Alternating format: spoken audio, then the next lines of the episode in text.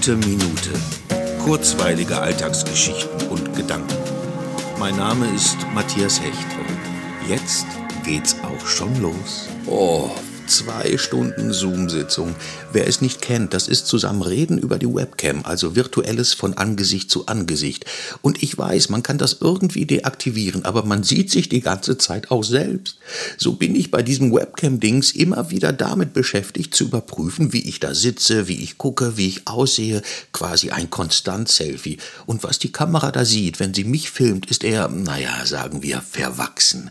Und jetzt frage ich mich, ob ich es tatsächlich durchhalte, denn mein Deal mit mir selbst ist, mir erst wieder den Bart und das Kopfhaar zu rasieren, wenn ich wieder auf die Bühne kann, weil ich diesen Moment der Erleichterung und Befreiung von der Last des Theatralen nicht tun könns für mich sichtbar machen möchte.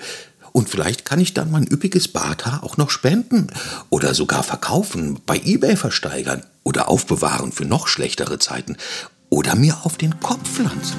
Einfach oben einsetzen. Das. Ich dann wieder.